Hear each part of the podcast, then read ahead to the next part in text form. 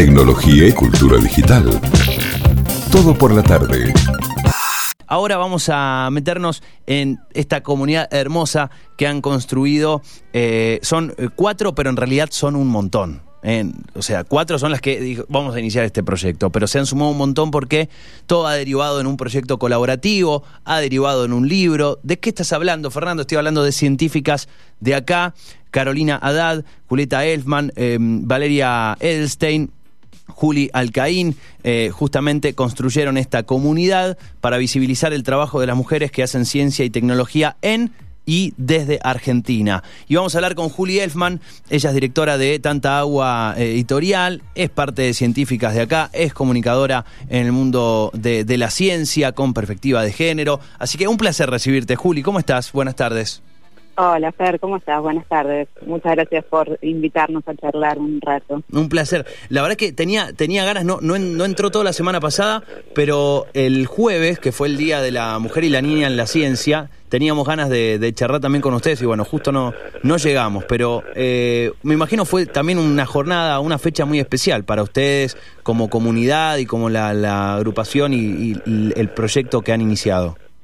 Sí, totalmente. Fue un día súper emocionante. Bueno, por un lado, porque es justamente no el Día de, la Mujer y la Niña en la ciencia. no Después podemos pensar por qué nos unen a las mujeres y a las niñas, pero bueno, para otro momento.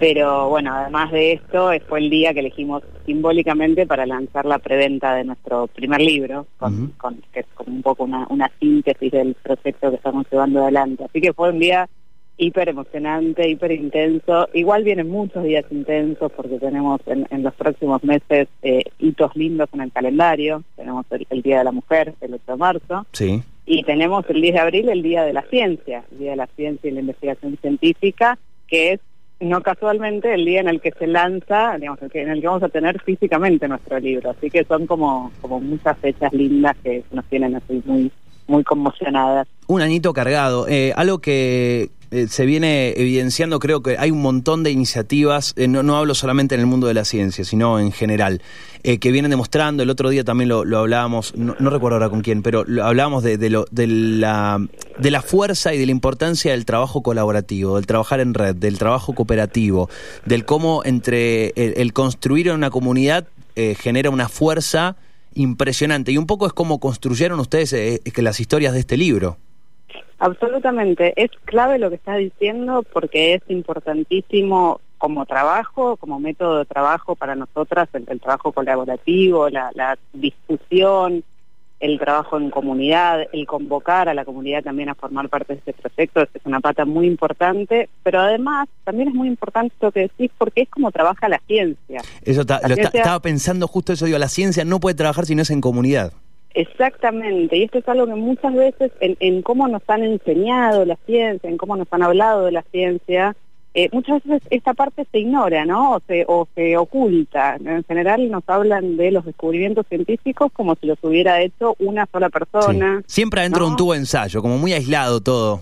siempre aislado, siempre encerrado en el laboratorio, si- siempre o casi siempre nos hablan de, bueno, acá vamos a entrar en nuestro tema, ¿no? Pero nos hablan de hombres, eh, nos hablan de, de científicos medio locos, medio extra- extravagantes, ¿no? Con los pelos parados, ¿no? Como este, este imaginario. Siempre accidentes, todos los descubrimientos fueron accidentes, como hay, hay como estereotipos bastante marcados. Absolutamente, y, y todo eso, bueno, no, no es casual, ¿no? Es- nos, nos oculta una gran parte del funcionamiento de la ciencia, que es un poco la parte que tal vez empezamos a ver, digo, empezamos a, a evidenciar más el año pasado con toda esta cuestión de, de la pandemia, ¿no? Y que tiene que ver con el funcionamiento de la ciencia como prueba y error, como construcción colectiva, como, como algo a, a lo que se llega a partir de un proceso en el que se involucra a muchas personas eh, de maneras colaborativas, obviamente también guiados por intereses, ¿no? no las personas no, no, no son, hasta esta idea también de que la ciencia es la búsqueda desinteresada de la verdad,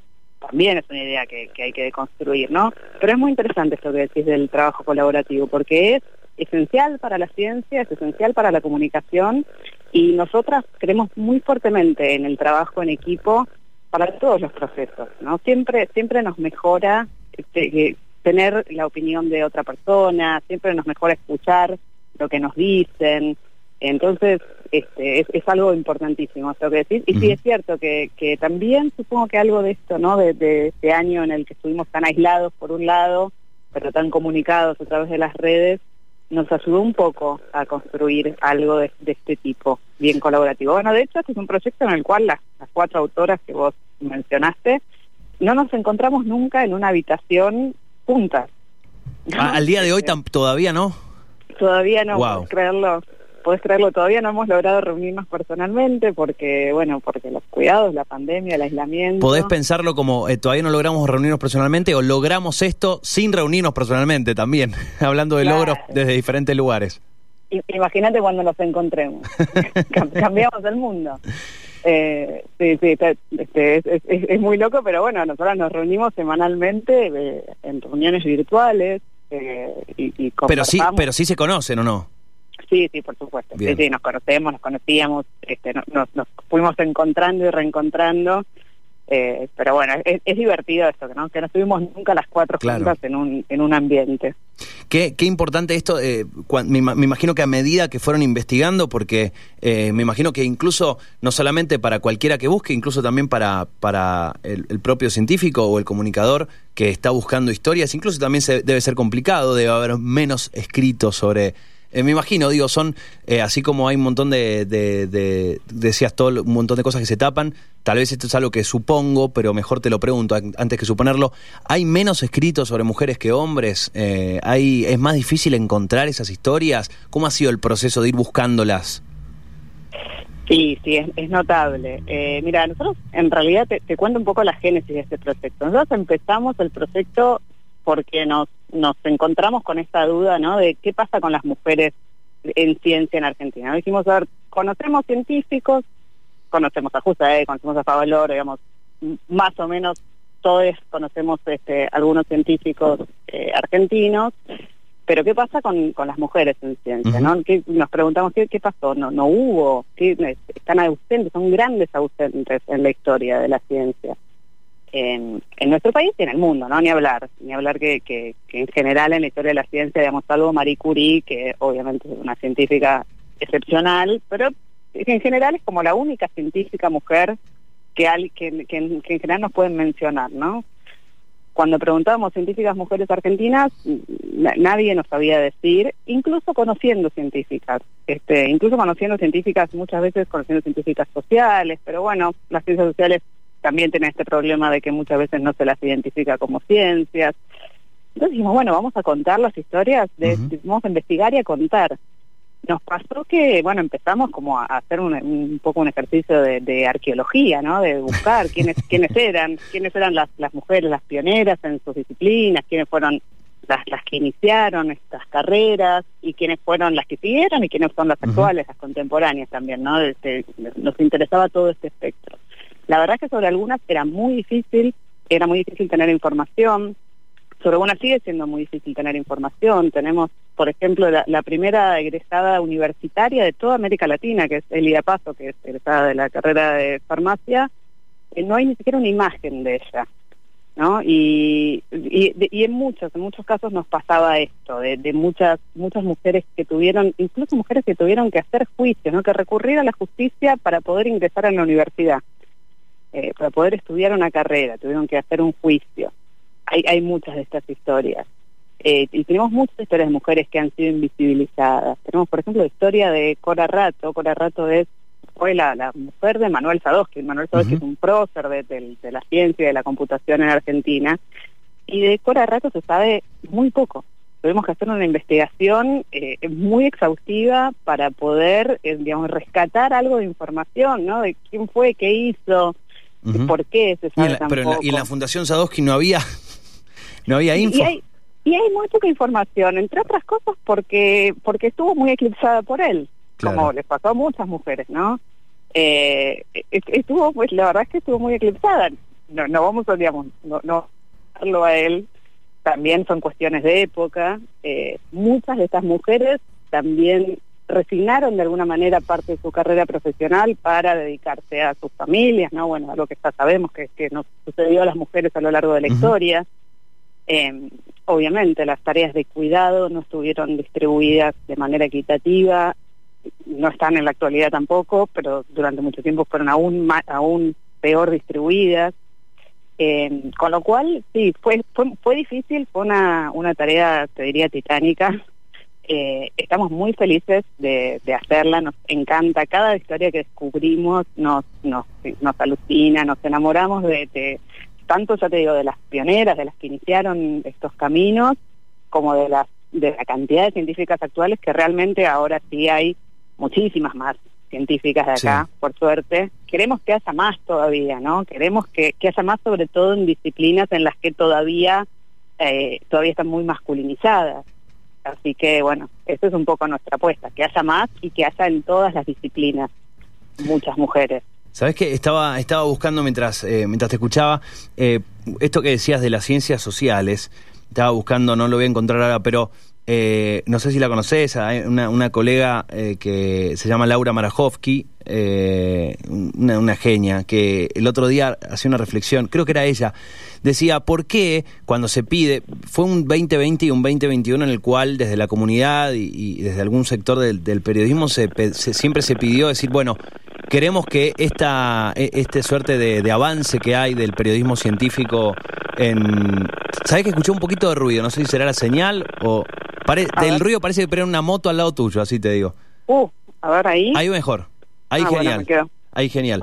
Eh, te, y, y, justamente eh, decía, eh, ¿por qué cuando, cuando se habla de periodismo científico o de más visibilización de, de la ciencia o incluso más periodistas y más comunicadores científicos en los medios, no como un avance de, de, por el tema de la pandemia, sino que ese espacio ganado quede y permanezca. ¿Por qué se relaciona solamente o casi, casi exclusivamente a la, a la ciencia dura, ¿no? Y, y, no se la toma, a, como decís vos, a las ciencias sociales como parte de este juego. Sí, absolutamente. Esto tiene que ver un poco con, con esto que charlábamos, ¿no? Con los imaginarios de qué es hacer ciencia, que son también preguntas que nosotras nos, nos hicimos y nos tuvimos que hacer a la hora de, de encarar este proyecto, ¿no? ¿Qué, ¿Qué, qué, mirada sobre la ciencia vamos a tener? Y la verdad es que la mirada que nosotras elegimos y queremos tener sobre la ciencia, la que queremos transmitir y comunicar justamente, es una mirada con mucha diversidad, ¿no? La ciencia, si, la limitamos al, laboratorio, si la limitamos a, tres, cuatro disciplinas, si la limitamos a determinadas investigaciones, nos perdemos una riqueza enorme que tiene la ciencia. Hacer ciencia es investigar, es hacerse preguntas, es intentar entender cómo funciona el mundo, la realidad, no solo cómo funciona, digo, por qué cae la manzana de, del árbol, ¿no? También es entender por qué eh, en procesos históricos, en, en, momentos de crisis económicas, por qué los, las, las ideas políticas se radicalizan, por ejemplo, ¿no? Uh -huh. O por qué surgen líderes con características autoritarias en determinados contextos históricos. Porque, porque, y eso es una pregunta que se hace en las ciencias sociales, ¿no? Que se hace la sociología, que se hace la historia. Eh, y, y, las ciencias sociales tienen mucho para aportar a la, a la conversación. Un poco esto que vos decías, ¿no? El año pasado se valorizó tanto la, la ciencia, las ciencias de la salud, eh, las ciencias biológicas, pero bueno, la, la, sociología también tenía mucho para decir sobre la cuestión de la pandemia, ¿no? Uh -huh. las, las, las, ciencias que estudian lo, lo habitacional, obviamente la, la, la, la, parte, digamos, más, más científica de la psicología, uh -huh. digamos, hay, hay muchas ciencias que estudian eh, de, de, diferentes maneras, porque obviamente cada una de estas ciencias tiene sus métodos. Pero para nosotros es muy importante rescatar eso. Por eso te decía, ¿no? Cuando nosotras preguntábamos por científicas argentinas, muchas veces nos decían, no, ni idea. Entonces, pero ¿la conoces a Dora Barrancos, por ejemplo? Sí, obvio. Bueno, Dora Barrancos Entonces, es científica. ¿Conoces? ¿no? ¿Por, por, qué, por, qué no, ¿Por qué no se te ocurre?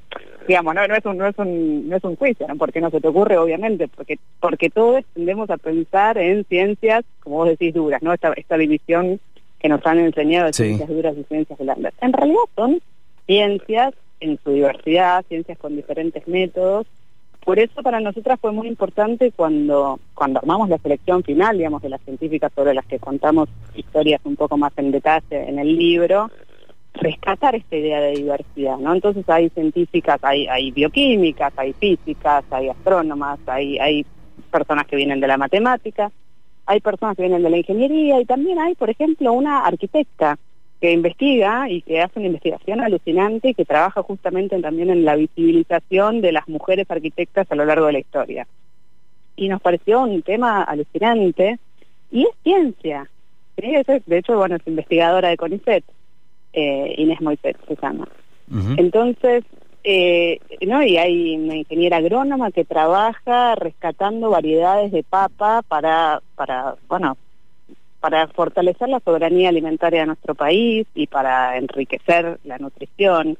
Entonces, eh, hay, hay muchas disciplinas que forman parte de las ciencias. Y si la limitamos y nos imaginamos esto que decíamos al principio, ¿no? que la ciencia solo es hacer experimentos con líquido de colores en un tubo de ensayo en un laboratorio en soledad y, gritar eureka cuando descubrís algo, nos perdemos un montón. Y la verdad es que lo que queremos es que no nos perdamos más esto, que no nos perdamos la variedad de la ciencia, no nos perdamos la diversidad, que no nos perdamos a la parte femenina, que es una parte importantísima. Si no contamos la historia de las mujeres en ciencia, estamos contando una historia muy fragmentaria, ¿no? Nos estamos perdiendo algo. Sí, sí, absolutamente. Es, eh, estamos charlando con, con Juli Elfman, es parte del Club de las Cuatro, que creó científicas de acá, pero que son un, son un montón, un montón de personas, porque como contaba recién Juli, el libro es eh, se armó de forma colaborativa, un montón de personas fueron sumando también historias, nombres para investigar. Eh, me imagino que debe ser difícil una sola, pero ¿hubo alguna historia que les ha tocado investigar que, que te quedó allí como marcada, que decís, wow, Mira, la verdad te digo, a mí me encantan todas, las historias. sí, me parece injusto. Fui nombrando a lo largo Sí, no, no te digo que pongas una como mejor sobre el resto, ¿no? No en esa valoración, sino algo que te haya tal vez sorprendido o alguna historia que no te hubieras imaginado, ya sea por sus características, por cómo se desarrolló, o por el desarrollo o la investigación que hizo, etcétera. Más por ese lado. Yo te digo, a mí me. Una historia que a mí me toca muy, muy de cerca porque porque porque me parece muy muy representativa de este momento es la de Sasa Testa. Sasa es una persona de género no binario eh, que bueno que, que, además es magíster en, políticas de género no y que está pensando actualmente justamente este tema no de, cómo habitar los géneros y cómo cómo habitar las masculinidades y las feminidades deconstruyendo un poco nuestra idea tradicional de los géneros. Eh, y la verdad es que Sasa es es un lujo, es un lujo. Y además es una persona de género no binario que nos, nos dio el permiso, digamos, para incluirlo en este libro eh, que, que, está en femenino, digamos, cuyo título es Científicas de K. Eh, y, entendió que, que era importante visibilizar justamente esta situación, ¿no? Que la ciencia también, y las personas que hacen ciencia también tienen una diversidad y una riqueza que, está bueno mostrar, ¿no? Este, entonces, en el libro hay, hay, hay personas, hay personas trans, digamos. la, la, diversidad en ciencia está en todos lados. Hay personas racializadas que también nos, nos, resultaba interesante contar. Eh, ¿no? La ingeniera agrónoma que te contaba, ¿no? Magda Soquevilca, eh, y, y hay este todas las historias son hermosas. La verdad es que no, te, no te podría elegir una, me encantan todas. Cada Listo, vez ¿sabes qué hay que hacer? Hay que comprar el libro. Listo. Y yo les diría que sí, la verdad es que sí. Mira, no solo en el libro, o sea, la verdad es que tenemos eh, en las redes, en redes sociales tenemos este, muchísimas historias, digamos, obviamente muchísimas más que las que entran en el libro, porque tendríamos que ser un libro infinito, todo el tiempo se están sumando, por suerte, nombres y aportes, y uh conocen a tal, y vamos a investigarlo y decimos es alucinante. Em, en el libro hay, hay entre 25 y 30 historias desarrolladas, ¿no? De, científicas, pero la verdad es que te digo, ya estamos pensando en el libro 2, porque ya tenemos otras tantas. Había que ponerle un, un límite para, porque si no iba, iba, a ser un libraco. Y había que cortar en algún momento, porque además si no, no sabíamos nunca, ¿no? Como que queremos queremos también este, contarlo y queremos que queremos digamos, queremos también eh, salir un poco de, las redes, más allá de que las redes nos, encantan y, la verdad que es un circuito espectacular, pero bueno, hay mucha gente que no está ahí y, queremos llegar a esa gente, ¿no? Y queremos, queremos esto, difundir y visibilizar y que estas historias de estas científicas lleguen a, este, a muchas a muchas manos y a muchas personas y también nos encantaría que lleguen a, muchas personas que tal vez están eligiendo carrera, ¿no? Que están como pensando qué hacer y que vean que en la ciencia hay hay muchos caminos posibles, ¿no? Que, que hay posibilidades para para mujeres sobre ah, todo, ¿no? Absolutamente. sí, sobre todo en las disciplinas que, que en general nos están como más vedadas, ¿no? Como las ingenierías, las tecnologías. Sí, el, el jueves que te decía, ¿no? El jueves pasado, este, en este, en este día en donde ustedes lanzaron la, la preventa, charlamos con, con eh, la gente de Chicas en Tecnología, que de hecho entre, entre las filas de científicas de acá hay, eh, eh, hay una de las fundadoras de Chicas en Tecnología, que es Caro Haddad y hablábamos con, con ella justamente en, el sector tecnológico, agrupaciones como comunidades como eh, Chicas en Tecnología y como tantas otras vienen justamente trabajando fuerte en esto. Hay mucho trabajo todavía por, por delante para lograr eh, que, que, no sea un impedimento o que no haya cuestionamientos a la hora de estudiar estas carreras. Absolutamente, es súper importante. El laburo que hace Chicas en Tecnología es, es, es fundamental para eso porque es realmente abrir puertas, ¿no? Eh, mostrar que hay universos posibles en los cuales las mujeres podemos dedicarnos a este tipo de, tareas que están tradicionalmente muy masculinizadas, pero que no, necesariamente es así. De hecho, la computación empezó siendo una tarea femenina. Exacto, No sé si, lo charlan esto, pero bueno, eso, eso es muy loco, ¿no? Empezó siendo como una tarea Sí, las que, la, quienes la tenían re clara programando y metiendo, metiendo las cintas y haciendo todo con esas computadoras difíciles de usar, eh, muy poco, muy poco bonitas y muy grandes, que ocupaban media habitación, eh, claro, eran mujeres, no eran, no eran, los hombres estaban adentro haciéndose los cancheros al lado de, pero las que manejaban las computadoras eran definitivamente las mujeres, sí. Totalmente, también porque porque venían como de las tareas de secretarias, de las tareas de operadoras, ¿no? De, todas de todas esas tareas que tenían que ver con esto. Pero bueno, en algún momento alguna luminaria dijo, no, pero esto es una tarea para hombres, para machos, ¿no? Entonces cambiaron las publicidades, cambió el objetivo, cambió el target. Y ahí nos quedamos afuera, ¿no? Nos quedamos afuera de, de, de todo ese desarrollo. Pero la verdad es que no tienen por qué ser así. También tiene que ver un poco con eso, ¿no? Con desnaturalizar lo que lo que damos como natural y lo construido. Como, este, como está dado, digamos, romper eso, en lo que está dado. Y eh, estamos intentando romperlo. Eh, Juli, agradecerte la charla, eh, éxitos con, con, el libro, sigan a Científicas de Acá, así lo encuentran en todas las redes científicas de acá, y si van a científicasdeacá.com, está buenísimo, el, el dominio es súper claro, científicasdeacá.com, allí pueden acceder a la comprar la, hacer la preventa del libro, la precompra, digamos, del del libro. y además está buenísimo porque tenés una opción para comprar uno y regalar otro, así que eh, esto que decías del libro, eh, al menos yo me quedo con esto de, estar en las redes y publicarlo en internet y todo está buenísimo. Pero cada vez más eh, es, es, hay tanto que es, a veces está bueno tener un libro para decir, ya, cierto que esto está bueno, vení, vení que lo voy a leer. Porque hay tanto a veces que, sí, ustedes por ahí publican un tweet y después hay 10 arriba de ustedes. Y hay 20 más después. Y entonces pasa, y pasa otra cosa, y la dinámica de, Internet es un poco, a veces un poco tan buenísima y un poco cruel a veces en ese sentido y nos hace olvidarnos de cosas que por ahí no la tenemos muy tangibles. Por eso está bueno el libro.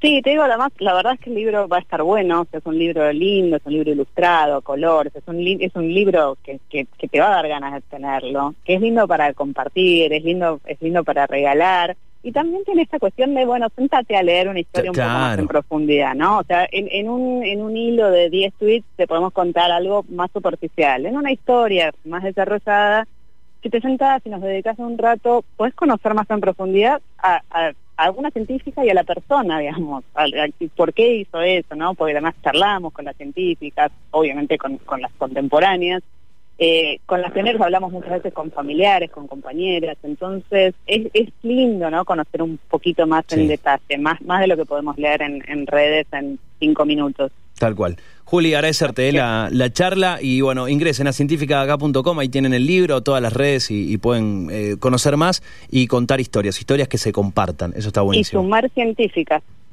te agrego nada más. Dale. No, no, está bien, seguir sumando. Sumen Científicas a la web, ahí tienen un listado colaborativo que es importantísimo para seguir construyendo entre todos esta visibilización de las mujeres en ciencia. Juli, un abrazo muy grande, eh, que estés muy bien. Muchas gracias, Fer. Hasta luego.